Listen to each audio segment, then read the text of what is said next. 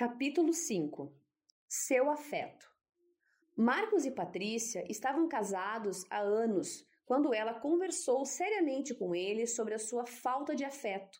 Marcos era um excelente marido em todas as outras áreas e o relacionamento sexual de ambos era bom. Mas, exceto no momento do ato sexual, não demonstrava qualquer afeição. Isso não ocorria porque Marcos não amasse Patrícia. Ele a queria demais. O problema é que o afeto era algo que ele não conhecera na infância. Patrícia sentia-se culpada com os seus próprios sentimentos e não queria criticar ou magoar Marcos. Mas ela também não conhecera o afeto quando criança. Por isso, era muito importante em seu casamento. Cada vez que ela o confrontava sobre esse problema, ele tentava mudar, mas logo as coisas voltavam à estaca zero. Isso provocou em ambos grande frustração e mágoa.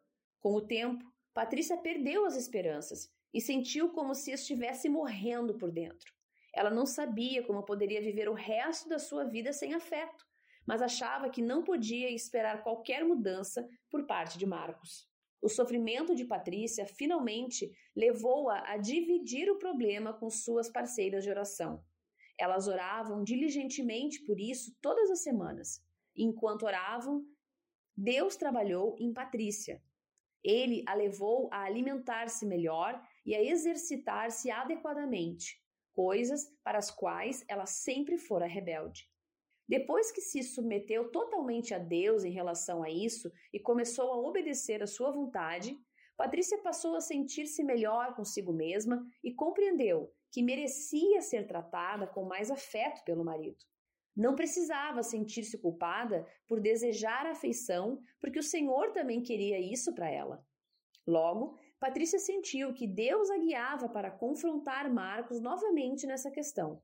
Dessa vez seria diferente, porque agora estava sendo guiada pelo Espírito Santo, e ela e suas companheiras de oração haviam pedido uma transformação milagrosa em Marcos. Foi necessário coragem para falar sobre isso novamente. Ela me contou. Fiquei com medo que pudéssemos chegar ao divórcio porque ambos estávamos tão magoados que não víamos mais esperança um no outro. Mas Deus me ajudou a falar com amor e dessa vez a conversa provocou uma abertura imediata. O ponto crítico, lembrou-se Marcos, foi quando a Patrícia me disse: Querido, como alguém tão maravilhoso como você, com todas as suas qualidades, alguém a quem amo e em quem confio tanto, pode ser incapaz de demonstrar afeição? Por ter usado palavras que lhe deram confiança, explicou Patrícia, ele sentiu que valia a pena tentar de novo. Marcos agiu de modo diferente dessa vez. Ele levou o problema ao seu próprio grupo de oração, que imediatamente o apoiou. Eles decidiram não só apoiá-lo com orações diárias, mas também cobrar dele a demonstração de algum tipo de afeto a Patrícia todos os dias. Isso foi algo que me agradou, porque eu queria mudar, disse Marcos. Amo minha esposa e me odiava por magoá-la. Eu queria ser diferente e sabia que a verdadeira transformação só pode acontecer mediante o poder do Espírito Santo. Todos os dias, durante semanas, um dos homens do grupo telefonava para Marcos e dizia: O que você fez hoje para mostrar afeto a Patrícia? Eles também sugeriram meios de mostrar afeição e dar segurança a ela. Disseram a Marcos que perguntasse regularmente a Patrícia: Como estou indo? Para alguém cujo coração não tivesse sido preparado pelo Espírito Santo, isso poderia ter sido extremamente aborrecido. Mas, como Marcos aceitara com prazer a obra do Senhor nele, não houve problemas. Agora, a primeira coisa que ele faz ao chegar em casa é me dar um abraço e um beijo, disse Patrícia, com um sorriso radiante. Senti-me uma nova pessoa depois de cinco abraços. A situação de Marcos e Patrícia não é rara. Muitas pessoas, mesmo homens e mulheres piedosos, mantêm casamentos falidos por ausência de afeto. As mulheres suportam isso porque os maridos são bons em outros aspectos ou porque elas não se sentem dignas de exigir afeição. Mas não foi assim que Deus planejou o relacionamento conjugal. O marido conceda à esposa o que lhe é devido e também semelhantemente a esposa ao seu marido.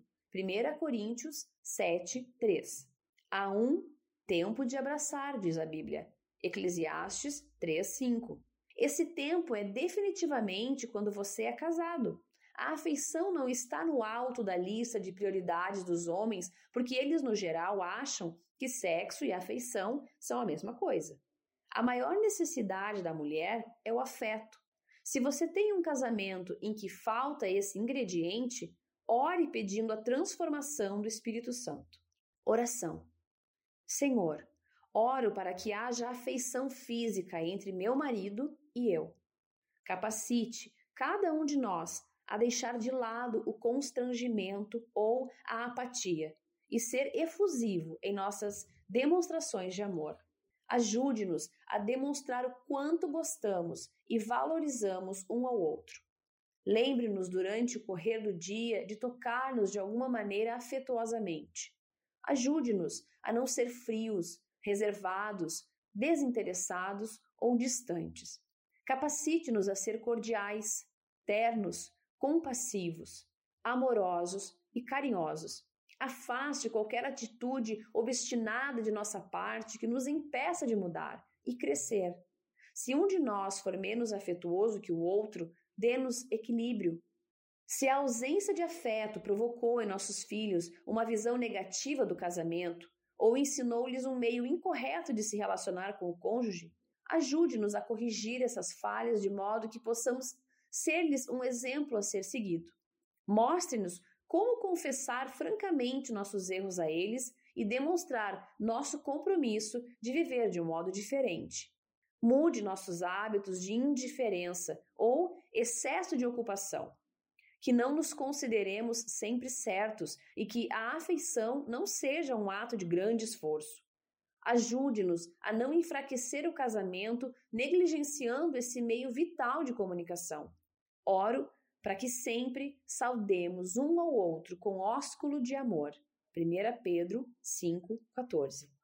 Sei que só o poder transformador do Espírito Santo pode fazer mudanças duradouras. Confio em que o Senhor irá transformar-nos e fazer de nós o marido e a esposa que nos chamou para ser. Instrumentos de poder.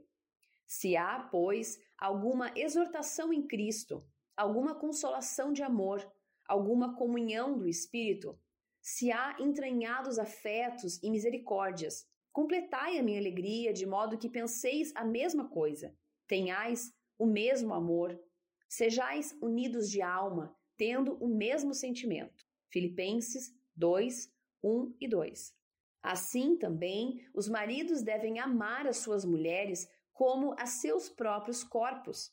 Quem ama sua esposa, a si mesmo se ama, porque ninguém jamais odiou a sua própria carne, antes a alimenta e dela cuida, como também Cristo faz com a igreja.